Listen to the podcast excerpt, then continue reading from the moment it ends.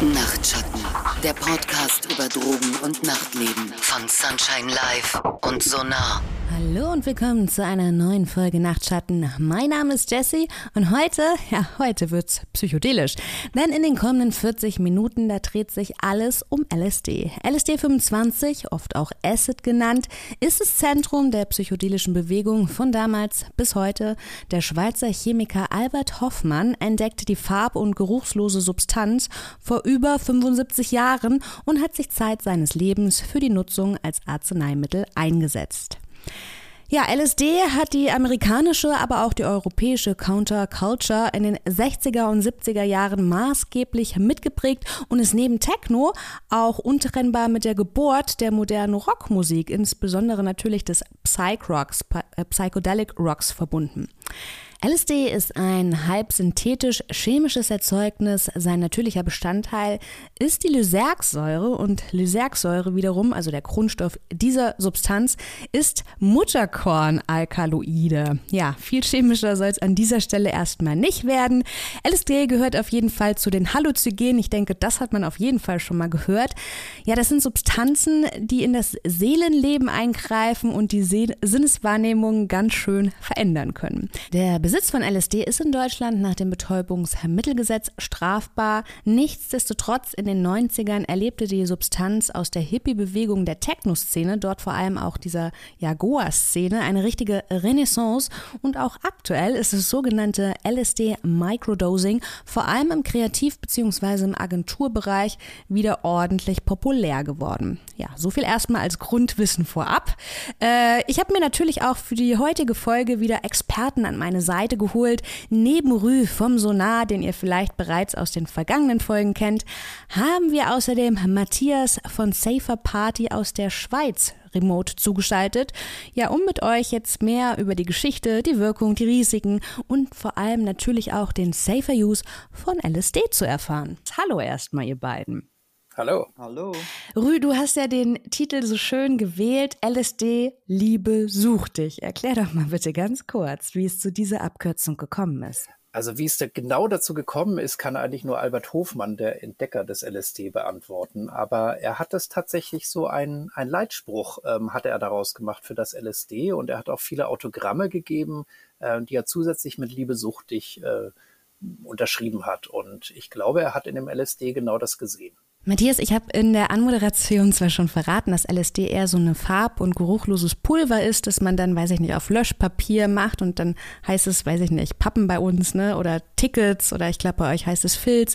Man kann aber auch Mini-Pillen holen oder es gibt es auch in flüssiger Form. Kannst du noch ein bisschen konkreter was zur Einnahme verraten? Ja, gerne. Also LSD wird eigentlich oral konsumiert, das wird geschluckt oder unter, auf einem Filz, auf einer Pappe, wie ihr in Deutschland, glaube ich, sagt, ähm, in, auch oral eingenommen oder auf der Zunge aufgelöst. Genau, und wirkt als Psychedelikum, ähm, dementsprechend psychedelisch hauptsächlich, hat halluzinogene äh, Charakterzüge, Genau, und wirkt so sechs bis acht bis zehn Stunden. Mhm. Jetzt hast du schon gesagt, also es wird hauptsächlich entweder so als Tropfen oder als Pappe. An meine erste LSD-Erfahrung kann ich mich, das war eine Pappe. Ich erinnere mich wie heute, es war ein Supermann. Ähm, ich habe dann tatsächlich ganz naiv gefragt, was mache ich denn jetzt damit? Weil ich wusste es nicht. Ne? Und dann hat man mir gesagt, oh, den kannst du jetzt halbieren oder vierteln. Äh, außerdem hatte man mir das war aber eher ein Spaß, gesagt, den kannst du ja auch aufs Auge legen. Hätte das auch funktioniert? Ähm, könnte sein. Ich weiß es ehrlich gesagt nicht, wenn es da genug ähm, aufgelöst wäre auf dem Auge. Habe ich noch nie gehört, kenne niemand, der das je gemacht hat. Es okay. wird auch nicht geraucht oder nicht ge ge ähm, intravenös konsumiert. Im Normalfall wird es wirklich einfach geschluckt oder äh, aufgelöst auf der Zunge.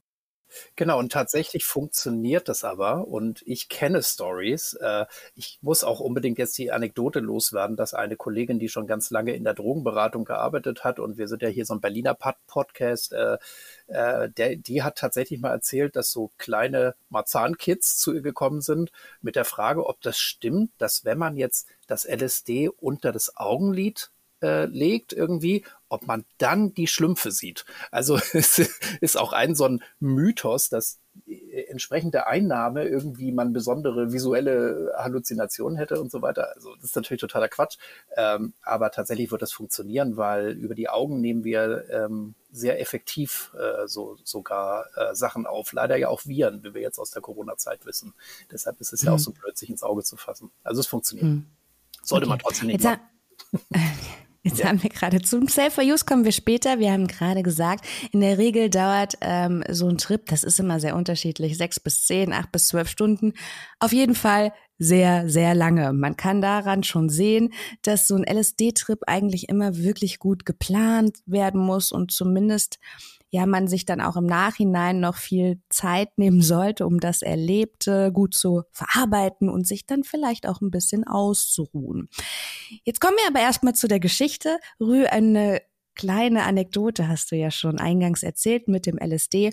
Wie kam es denn eigentlich zur Entdeckung? Ja, es gibt, gab diesen Chemiker ähm, Albert Hofmann, ähm, Schweizer Chemiker. Äh, deshalb ist ja auch besonders schön, dass wir Matthias als Schweizer Protagonisten hier dabei haben, Experten. Und du musst mich mal gleich nochmal ergänzen. Also äh, Albert Hofmann hat 1943 ähm, und in der Zeit davor nach so einem Kreislaufmedikament eigentlich gesucht und es war halt schon ewig bekannt, dass das Mutterkorn ähm, auch so äh, zum Beispiel Wehen auslösen kann.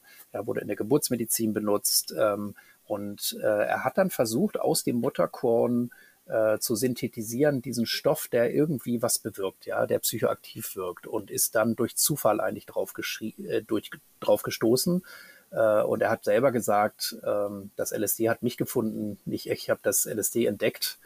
Äh, ja, und dann hat Sando, äh, also Sandos sagt man manchmal in Deutschland, ähm, die Firma, für die er angestellt war, hat dann versucht, das als Medikament auch auf den Markt zu bringen. Und dann ging es ja mit der Verbreitung. Ich habe ge das Gefühl, ich weiß nicht, würdet ihr mir da zustimmen, dass es sich auch sehr schnell popkulturell verbreitet hat? Ich würde nicht sagen schnell, weil es ja doch zwischen 43 und bis es wirklich in der Subkultur, also in der Popkultur angekommen ist, doch viele Jahre gedauert hat. Aber natürlich hat es sich äh, verbreitet. Ich würde sagen, es hat sich langsam verbreitet, bis es dann wirklich äh, eingeschlagen hat, äh, Mitte 60er Jahre. Aber ja, das kann man schon so sagen. Mhm. Und dann, dann gab es halt diesen Moment, ja, wo äh, also es war, es gab so kleine Subkulturen, ne? Ähm, Psychiater zum Beispiel, die das auch tatsächlich ausprobiert haben und in ihrer Szene, in ihrem Bekanntenkreis, zum Teil auch mit ihren Patienten tatsächlich ähm, ja, probiert haben, was passiert da. Und es gab auch sehr erfolgreiche Berichte, zum Beispiel äh, um Alkoholismus ähm, zu heilen. Ja.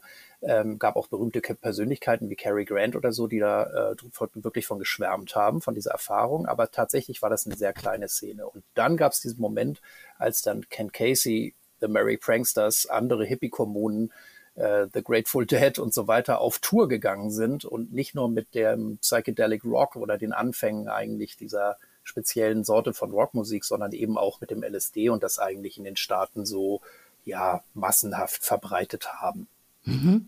Dann kam ja tatsächlich auch das Verbot in den USA. Ich weiß gar nicht, wie sah das denn in der ja mit der Legalisierung aus? War das so zu Zeiten Woodstock? War da LSD legal?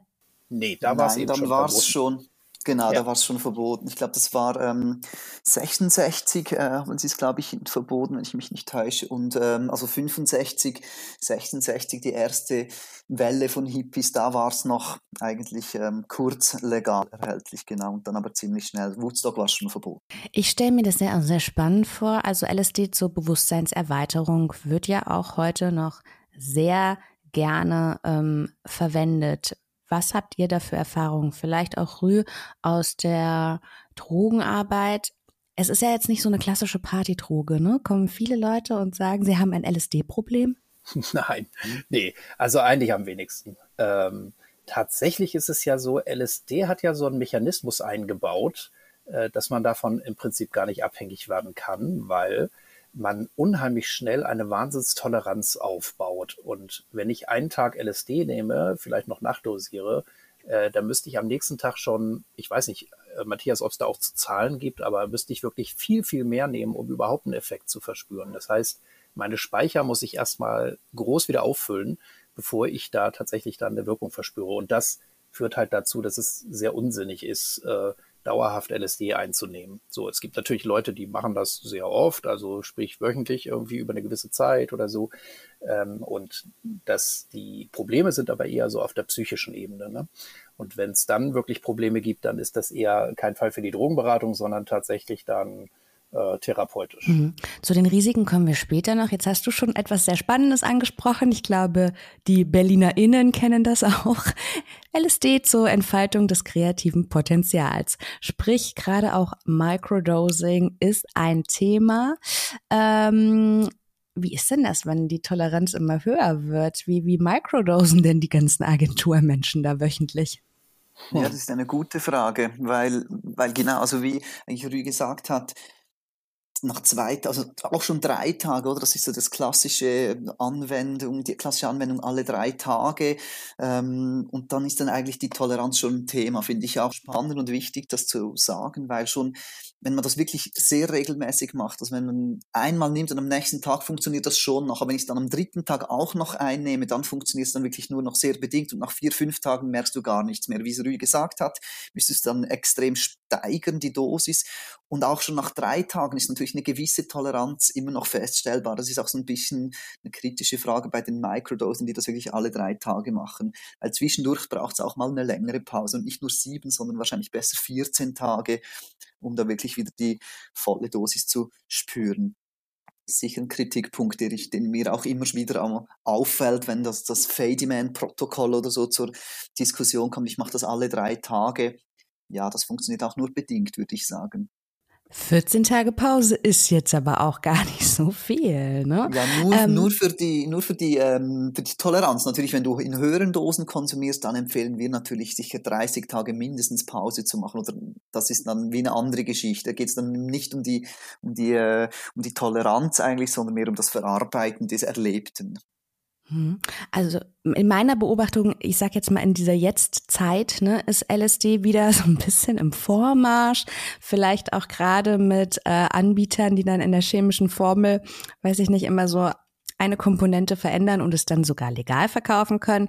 Ähm, ich habe auch das Gefühl, jetzt leben wir ja vielleicht in einer auch spirituelleren Welt, in der die Menschen das dann auch benutzen als Methode oder beziehungsweise um ihre Selbstreflexion so ein bisschen zu steigern. Kommen wir aber mal auf den therapeutischen Gebrauch von damals und heute. Ähm, wie, wie, welche Anwendung findet LSD in der Schulmedizin? Ja in der Schulmedizin noch ähm, sehr klein. Also ich kenne natürlich auch nicht alle ähm, Anwendungen und Studien, aber es ist ja wirklich so, dass es kaum oder für ganz viele Jahre, Jahrzehnte verboten war, die Anwendung und seit, ja, sagen wir mal, seit ein paar Jahren, 15 Jahren, dann Revival stattfindet. Da gibt es beispielsweise in der Schweiz den Dr. Gasser, der ist eigentlich einer der wenigen in der Schweiz, der wirklich therapeutisch arbeiten darf. Äh, mit Todespatienten oder stark traumatisierten äh, Patienten. Und dann wird es aber stark erforscht. Also in der Forschung passiert ganz, ganz viel. Da gibt's äh, und auch, also genau, da wird auch therapeutisch gearbeitet, aber wie immer noch so mit dem Forschungsauftrag eigentlich.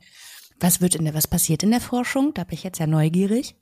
Ja, also beispielsweise wird eben wie auch schon gesagt wurde, auch mit Alkohol, ähm, kranken Alkoholikern eigentlich ähm, angewendet, vor allem aber auch Psilocybin, muss man da noch sagen, das fast noch vielversprechender ist ähm, als Beispiel. Aber es gibt auf der ganzen Welt gibt es verschiedene. Ähm, auch das, das Microdosing wird erforscht, ob das überhaupt einen Nutzen hat. Also da gibt es ähm, ja nicht nur in der Subkultur mit dem Microdosing, sondern auch in der Forschung wird da ganz viel. In Basel der Dr. Liechti ähm, forscht, aber wirklich anwenden als Therapeutikum in der Schweiz kenne ich jetzt eigentlich vor allem der Peter Gaster und der ist auch sehr, sehr bekannt geworden ähm, wenn wir Zeit haben, darüber noch zu sprechen. Aber vielleicht möchte Rü noch ergänzen. Ja, ich würde vielleicht noch mal ergänzen. Ähm, tatsächlich gibt es halt viele Versuche, also oder andersrum. Äh, in den 50er Jahren oder Ende der 40er, in den 50er Jahren, ähm, da hat man ja tatsächlich, äh, hat die Pharmaindustrie oder speziell Sandoz halt die äh, Psychiater eigentlich weltweit und PsychiaterInnen gab es damals, glaube ich, noch nicht so viele äh, weltweit angesprochen. Ähm, tatsächlich probiert das aus, weil wir denken, da ist eine ganz große Heilungs heilerische Kraft drinne. Äh, und so das Konzept der Zeit war so die sogenannte Psycholyse, also die Vorstellung sozusagen, dass man den Geist so zerlegen könne in so Einzelteile und äh, auch irgendwie, äh, als wäre man neu geboren, sozusagen so eine Modellpsychose auch herstellen kann, ja, ähm, in der man irgendwie ungefiltert alle Wahrnehmungen äh, wahrnehmen kann. Und das hat sich so äh, eigentlich nicht erwiesen und es ist auch ein sehr vereinfachtes Modell. Und was jetzt so in den letzten Jahren aber wieder hm, deutlich so äh, den Vordergrund gerückt hat, ist halt, es kann sehr angstlösend sein. Es kann auch zum Beispiel akute Schmerzen, es gibt so ganz schlimme Clusterkopfschmerzen zum Beispiel, aber auch insgesamt so Angst erleben, ähm, halt sehr doll so lösen. Und da wird auch viel ähm, ja, mit probiert. Die Sache ist natürlich, dass gleichzeitig kann es ja auch eine psychische Belastung sein für Leute, die irgendwie nicht klarkommen auf diese Art von Trip. Ne? Ähm, und deshalb wird zum Teil auch eher, zum Beispiel gesagt, eine Psilocybin, äh, sind wir da vielleicht ein bisschen auf der besseren Seite, ähm, weil das eben nicht so lange wirkt und nicht so ähm, unkontrollierbar für einige wird. Aber es kommt im Wesentlichen auch auf die Begleitung an, muss man sagen. Hm, jetzt habe ich ja ähm, eben schon gefragt oder eingangs schon gefragt, wie die Wirkung ist. Ich glaube, für jemand, der noch nie einen LSD-Trip ähm, genossen hat, der, es, es ist immer schwierig zu erklären. Und es ist natürlich auch eine Frage, auf die Dosierung wollen wir auch später noch kommen. Das können so ganz, ganz leichte Optiken sein. Also ich würde das mal so beschreiben, weiß ich nicht, als wenn ähm, der Gegenstand noch wie so, ein, so einen leichten, weiß ich nicht, Lichtmantel um sich herum hat, bis auch wirklich sehr starke Halluzinationen, dass man wirklich Dinge sieht, die einfach gar nicht da sind. Ne? Also ist sicherlich dann auch eine Dosierungsfrage am Ende des Tages. Auf jeden Fall, auf jeden Fall. Ich, mir ist es immer wichtig, eigentlich nochmal zu betonen, es gibt ja so, so diesen alten klassischen Begriff des Halluzinogens und es gibt halt also das Verbot von LSD, auch anderen Drogen, äh, aber vor allen Dingen LSD, damit ging es ja los, wurde vor allen Dingen immer damit gerechtfertigt, ja, die Leute werden alle verrückt, die springen aus dem Fenster, die bringen sich dann um, die bringen andere Leute um sowas passiert sehr, sehr, sehr selten. Natürlich ist das nicht auszuschließen, weil es eine außergewöhnliche Bewusstseinserfahrung und wer irgendwie vorprädestiniert ist, der kann auch verrückte Sachen wirklich tun. Aber in der Regel hat man sogenannte so Pseudo-Halluzinationen, nennen wir das eher. Ne? Also man weiß eigentlich, okay, ich sehe jetzt die Sachen anders, weil ich bin auf LSD. Ja, und die Sachen sind sehr anders. Ich nehme alles anders wahr, aber ja, ich, ich kenne auch so ein bisschen den Grund dafür. Ne? Das muss nicht immer schön sein, aber es ist auch in den also in den wenigsten Fällen so, dass ich jetzt wirklich denke, oh, ich bin ein Engel und ich kann fliegen. Ja, also es ist manchmal, je nachdem, wie lange der Trip dauert, kann es körperlich einfach auch sehr anstrengend sein. Also ich beschreibe das mal oh. mit dem oh. Gefühl, so mein längster LSD-Trip, da habe ich die Augen immer noch zugemacht und es war noch immer so, als wenn ich durch ein Kaleidoskop gucke. Und ich habe mir immer nur gedacht, okay, ich will jetzt einfach nur, dass es aufhört, weil es einfach so viele Eindrücke sind. Die sind schon schön, aber man muss das natürlich schon auch alles irgendwie verarbeiten. Und nach so vielen ja. Stunden denkt man sich, ey, das war jetzt ein bisschen was schön. Jetzt wäre es auch cool, wenn es wieder aufhört. So, aber dann muss man sich, glaube ich, selbst immer dran erinnern, ja gut, irgendwann wird es auch wieder aufhören. Ne? Ja. Das ist ein sehr guter Grundsatz. Und ich weiß nicht, Matthias, das kannst du bestimmt auch bestätigen. Ne? In der zweiten Hälfte des Trips wird es für viele doch auch sehr anstrengend und halt darauf muss man gut vorbereitet sein, ne? dass es diese anstrengende Phase auch geben kann und geben wird. Ja, einerseits ja, andererseits nein, weil auch das die anfängliche Phase für viele so, bis das man sich ein bisschen gelegt hat, ist das so ein Schub auch, also am Anfang überfordern kann es auch am Anfang sein, bis sich's mal so das Schlimmste in Anführungszeichen hinter mir habe und dann kann ich das dann auch richtig gut genießen. Also ich kenne beide Phänomene eigentlich, muss ich dazu noch sagen.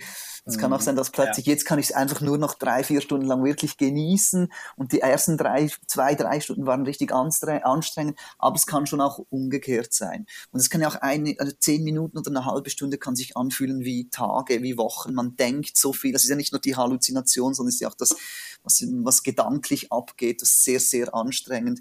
Also man hat das Gefühl, man ja. hat so viel gedacht und so viel herausgefunden, wie man sonst in einer Woche nicht denkt oder herausfindet. Oder was, das ist ja das Gefühl der Zeit ist ja sehr, sehr spannend, auch neben dem optischen Effekt. Hier möchte ich vielleicht auch nochmal erwähnen, dass äh, Set und Setting bei dieser Substanz vielleicht noch eine wichtigere Rolle spielen als bei allen anderen. Ne? Ich hatte jetzt irgendwie ein Gespräch mit Freunden, die haben gesagt, naja, sie haben am Wochenende waren sie auf einer Party und dann haben sie wieder festgestellt, ach, der Party-Setting ist für sie gar nicht so geeignet für LSD, ne? weil man dann vielleicht möchte man es eher ruhig haben und so. Es, es kann ja auch sehr herzöffnend sein und dann sind so viele Menschen einfach nicht das Richtige. Also, dass man wirklich vielleicht gerade auch beim ersten Mal sich ähm, ja da gut darüber nachdenkt, in welcher Umgebung fühle ich mich denn so schon wohl und ja. das dann da auch erst anwendeten.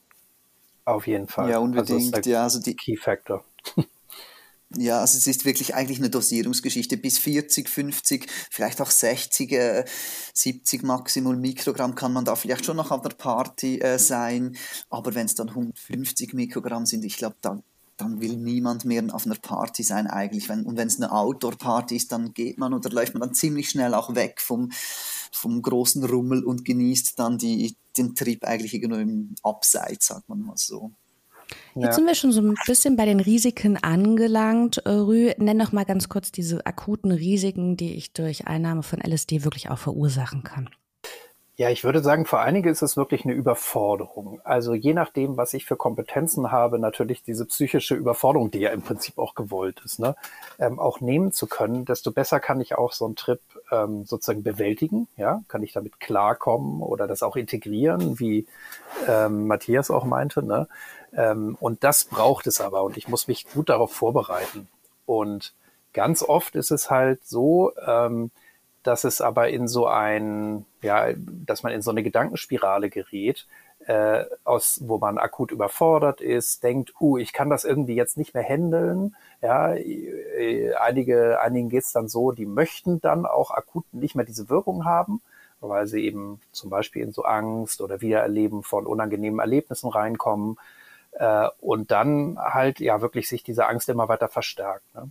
Und bei einigen kann es dann wirklich so zu Panikattacken oder auch ähm, zu Psychosen kommen, ja, so durch Paranoia vielleicht noch ausgelöst. So. Ähm, und also das ist eigentlich schon das Wesentliche, würde ich sagen. Natürlich wissen wir, also unser Gehirn ist sehr komplex und wir wissen immer nicht ganz genau, ja, was geht da jetzt genau vor sich. Aber das Wichtige ist, glaube ich, darauf vorbereitet zu sein, dass man diese sichere Umgebung hat, äh, dass man auch ein bisschen einschätzt, was erwartet mich da und dass man Ruhe bewahrt und Zuspruch erfährt äh, ja, und dann äh, lässt sich das meiste eigentlich schon gut bewältigen.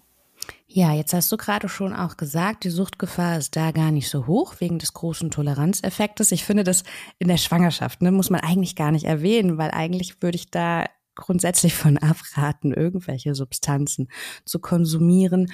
Ähm, wie ist es denn jetzt mit Wechselwirkungen von anderem Mischkonsum? Gibt es da sowas, wo, wo es besonders risikoreich ist oder wo, wo du von abraten würdest? Genau, also äh, gut, dass du das nochmal erwähnt hast. Also tatsächlich gibt es diese eine Sache, ne, dass nämlich ähm, LSD tatsächlich Krämpfe auslösen kann. Ähm, in der Regel gar kein Problem, ähm, aber äh, zum Beispiel in der Schwangerschaft kann das dann gefährlich werden. Äh, genau, und was, worauf wir ja schon oft hingewiesen haben, ist bei Stimulantien ist oftmals so auch das Problem, ne? dass man ja den Körper aufputscht so. Äh, und tatsächlich ähm, gibt es so die Beobachtung, dass wenn man viele Stimulantien zusätzlich nimmt vom L zum LSD, äh, dass das dann halt äh, solche Zustände wie so Paranoia, Angst oder sowas, Panikattacken auch noch befördern kann oder verstärken kann. Und insofern sollte man damit sehr vorsichtig sein. Das ist natürlich jetzt für viele auch so, dass das irgendwie dazugehört oder sich das abwechselt, aber da sollte man schon vorsichtig sein. Genauso wie bei Cannabis auch. Das steigert halt so in der ersten Stunde oder ja, bei vielen eben auch den Blutdruck und ähm, das kann durchaus dann auch diese Überforderung nochmal verstärken. Aber ich weiß nicht, Matthias, ob du da nochmal Ergänzungen hast, auch aus deiner Praxis ja nochmal wichtig. Mm, ja, na, wirklich, das Mischkonsum ist weniger ein Problem, genau. Das ist, würde ich sagen, für dich unterschreiben, was du gesagt hast. Ich denke auch Amphetamin, Kokain ist so das, was wir am ehesten genau zu noch einer Verstärkung der Überforderung führen kann ähm, vielleicht auch noch vor, es ist eine absolut ähm, eine Verunsicherung, die stattfindet, auch ohne Mischkonsum. Also man wird vom selbstbewussten Menschen zum komplett verunsicherten Menschen und das kann dann, wie gesagt, zu Angst und Panik, also das Angstgefühl ist wirklich so das größte Risiko, was dann auch zu Panik führen kann. Und sonst vom Mischkonsum, ja, also ich rate grundsätzlich eigentlich jedem, das mal äh, nicht zu mischen. Auch diesen Candy Flip, was man sehr oft hört mit MDMA, ist vielleicht spannend, das mal beides tief zu dosieren, mal auszuprobieren. Aber grundsätzlich verdirbt es einem auch die Wirkung, und zwar von beiden Substanzen. Aber das auch beim Amphetamin oder beim Kokain, also es, es ergibt sich eigentlich kein Mehrwert daraus, weil das geht, die Feinheiten gehen verloren oder dann das Empathische vom MDMA geht verloren. Also jetzt neben den Risiken möchte ich das eigentlich noch ergänzen, dass auch die Wirkung eigentlich pur oder der Monokonsum von LSD wirklich eigentlich äh, ja das sicher das sicherste, aber auch das angenehmste ist und das spannendste auch. Das ist ja ganz oft so, dass wir eigentlich auch in den anderen Folgen immer von Mischkonsum abgeraten haben, weil es einfach diese, es ist eine, ja, und es ist eine unberechenbare Variable. Ne? Genau, beziehungsweise es äh, kann dann halt ähm, auch verstärken, so diese unangenehmen Effekte. Und äh, das find, würde ich wirklich auch nochmal unterstreichen, dass es so äh, dieser puristische Gedanke, ja, ähm, tatsächlich ist ja eher so psychonautischer, auch die Substanz als solche zu erforschen. Und natürlich können spezielle Mischkonsummuster dann auch nochmal das aufregend machen oder vermeintlich sicherer. Aber man nimmt eigentlich so ähm, sich auch selber die Möglichkeit, nochmal systematischer hinzugucken, was macht diese Substanz mit mir? Ne? Und das genauer abschätzen zu können, dann auch in der Zukunft. Ja, und ich meine, die, die sowieso irgendwie schon 20 oder 100 Mal LSD konsumiert haben, okay, und dann wirklich gewundrig sind, mal etwas zu mischen, vorsichtig dann, okay, aber die Person, die das drei, vier oder fünf bis zehn Mal in ihrem Leben machen, finde ich tatsächlich wirklich aus dem bisschen schade, weil es geht ja. tatsächlich auch etwas verloren, wenn man es mischt. Das darf man einfach auch, also mehr so aus dem Genuss, aus einer Genussüberlegung, man hat am meisten davon, wenn man es eigentlich nicht mischt. Natürlich gibt es da ein paar spannende Mischungen, die auch gemacht werden. Das ist klar, wir wollen ja auch der Realität irgendwie treu bleiben, ähm, aber eigentlich ja. muss ich schon sagen, ist es nicht die Substanz, die man wirklich mischen sollte, auch aus dem Genuss, äh, aus der Genussüberlegung. Wenn man das nur vier, fünf Mal im Leben macht, dann besser ähm, genießt man das LSD pur und, ähm, und hat auch weniger Risiken, genau. Mhm. Nochmal zu den Risiken. Es gibt einen Mythos, ich weiß nicht, ob das stimmt. LSD verändert das Erbgut und ähm, ja, könnte im schlimmsten Fall Chromosomenschäden verursachen. Stimmt das? Nein, nee, das stimmt nicht. Und das hätte so einfach ist es, sagt Rü. Ja, also das hätte man tatsächlich noch aber aufführen müssen oder können, äh, weil es bei dem Verbot auch eine nicht unwichtige Rolle gespielt hat, weil da tatsächlich ähm, ja eigentlich Politik gemacht wurde mit solchen aus der Luft gegriffenen Thesen. Äh, und tatsächlich wurde das über Jahre behauptet und hält sich bis heute irgendwie noch so ein bisschen als Mythos, ja, bei einigen so Antidrogen-Menschen, sag ich jetzt mal. Äh, aber nein, das ist Quatsch. Es ist eher so, LSD ist eine sehr, in der normalen Dosierung eine sehr ungiftige Substanz. Ja, das, also wir hören das eigentlich kaum noch bis gar nicht mehr. Das ist wirklich so, für mich ist das so irgendwie genau 60er, 70er Jahre Mythos, ja. den wir eigentlich in der täglichen Arbeit ich habe den, glaube ich, noch nie gehört in den letzten zehn Jahren, muss ich sagen. Aber ja, ich kenne das. Ich habe das auch in der Literatur schon oft gehört oder gelesen. Genau. Es gibt noch so diese, diese Geschichte auch mit den Abziehbildern. Ja, das ist auch so eine Geschichte. Ich glaube, das waren einfach so besorgte Eltern zum Beispiel, die nicht verstanden haben, ähm, warum wird es auf solche Blotter, ne, also auf solche Bögen aufgetragen und dann eben auf diese Filze und gegessen. Und für viele hat sich dann der Mythos gehalten, ähm, ja, es werden irgendwie Schulkinder werden so abhängig gemacht oder an Drogen gebracht, äh, weil sie so Abziehbilder kriegen, die geschenkt und dann denken die, das sind Abziehbilder und dann äh, machen sich das auf die Haut und dann werden sie irgendwie drogenabhängig oder so. Aber das ist so ein völlig absurdes äh, Zeug. Das habe ich aber tatsächlich noch tatsächlich zu meiner eigenen Schulzeit erlebt, ja, dass davor gewarnt wurde und so. Ich denke, hm, also es gibt eine große Angst, glaube ich, vor diesem Stoff. Ne? Naja, und wenn man dann nicht, genau, wenn man dann nicht aufgeklärt Cannabis ist. übrigens genau das Gleiche. Wurde bis in die 80er Jahre hinein äh, von Medizinern auch vertreten. So, aber hat sich auch als Quatsch herausgestellt. Kommen wir nochmal zurück zur Dosierung, Matthias. Du hast vorhin schon gesagt, na ja, bei 50 äh, Mikrogramm, da kann man vielleicht auch noch in Gesellschaft sein. Jetzt gibt es oder so, ja, auch Trips schwanken in der Regel von 25 bis 250 Mikrogramm. Jetzt erklär mir doch mal bitte, wo da genau die Unterschiede, wie sich das auswirkt und wie ich das gut dosiere. Ja, da kann ich schon etwas dazu sagen. Also weil wir ja das Drug-Checking ähm, hauptsächlich oder vor allem anbieten in Zürich, wo wir ja ganz viele Substanzen analysieren. Das ist ein spannendes Thema, weil das eigentlich also die Pappen, die werden eigentlich so durchschnittlich als 200 Mikrogramm verkauft. Also da wird eigentlich fast jeder kommt, der wurde mir also sagt, er wurde mir als 200 oder 250, mindestens 150 Mikrogramm deklariert verkauft und die effektive Dosierung ist dann etwa genau die Hälfte. Also wir hatten jetzt also seit zehn Jahren haben wir so zwischen 70 und 100 Mikrogramm durchschnittlich auf einem auf einem Filz, also auf einer Pappe drauf. Und die, die das aber abgeben oder diesen, die es nicht abgeben und das auch so kaufen, die gehen dann eigentlich davon aus, dass sie immer das Doppelte konsumiert hätten. Also das ist dann in der Beratung auch ein großer Teil, vor allem die, die es analysieren lassen, dass die dann nicht rausgehen und dann zwei von den Pappen einwerfen, weil da nur in Anführungsstrichen 70 oder 80 Mikrogramm drauf ist.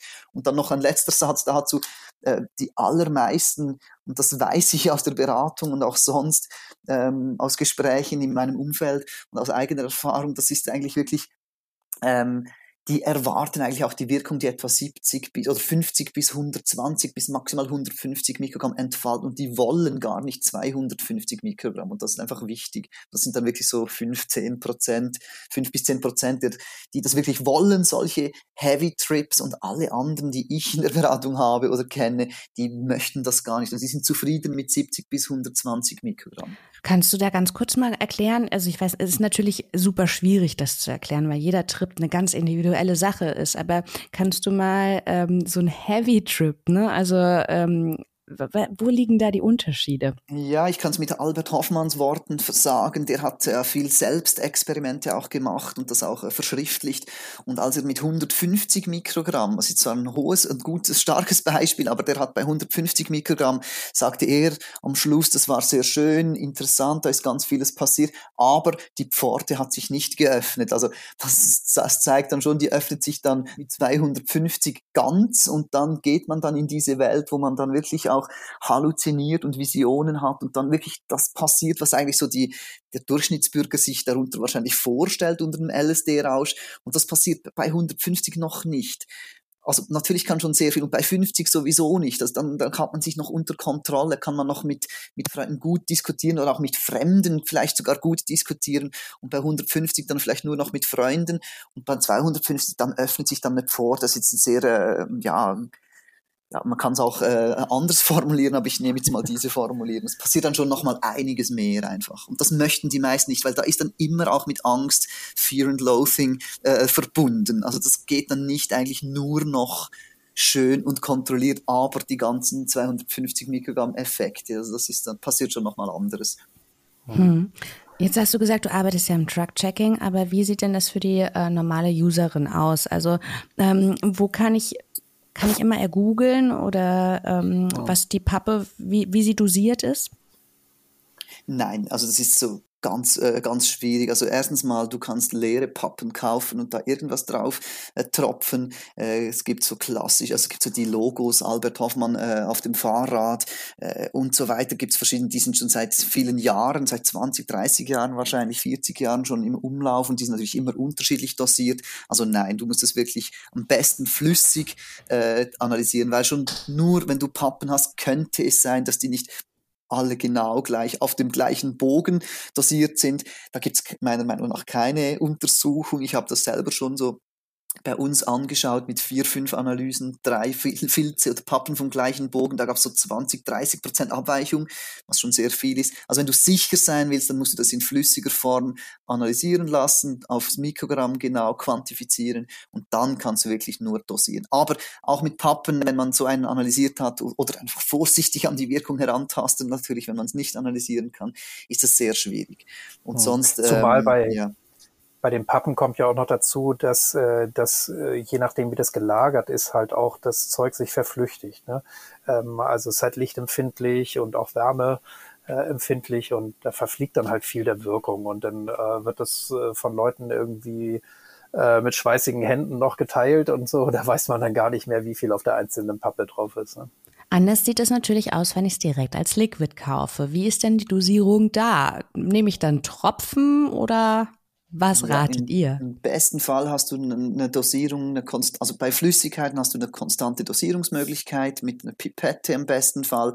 Und dann kannst du dich wirklich mal, ich nehme mal 50 und wenn es dann das nächste Mal oder zu wenig war für meine Erwartungen, dann nehme ich das nächste Mal 65 oder 75. Also man kann sich da wirklich, im besten Fall kann man sich damit irgendwie fünf oder zehn oder auch ja, Mikrogramm Schritte dann herantasten. Natürlich kann man es auch äh, in ein Glas tun und dann nur die Hälfte trinken, wenn es jetzt 100 Gramm Mikrogramm, 100 Mikrogramm Mikrogramm Tropfen sind. Aber nur wirklich genau dosieren kann man es mit Flüssigkeiten. Das ist so.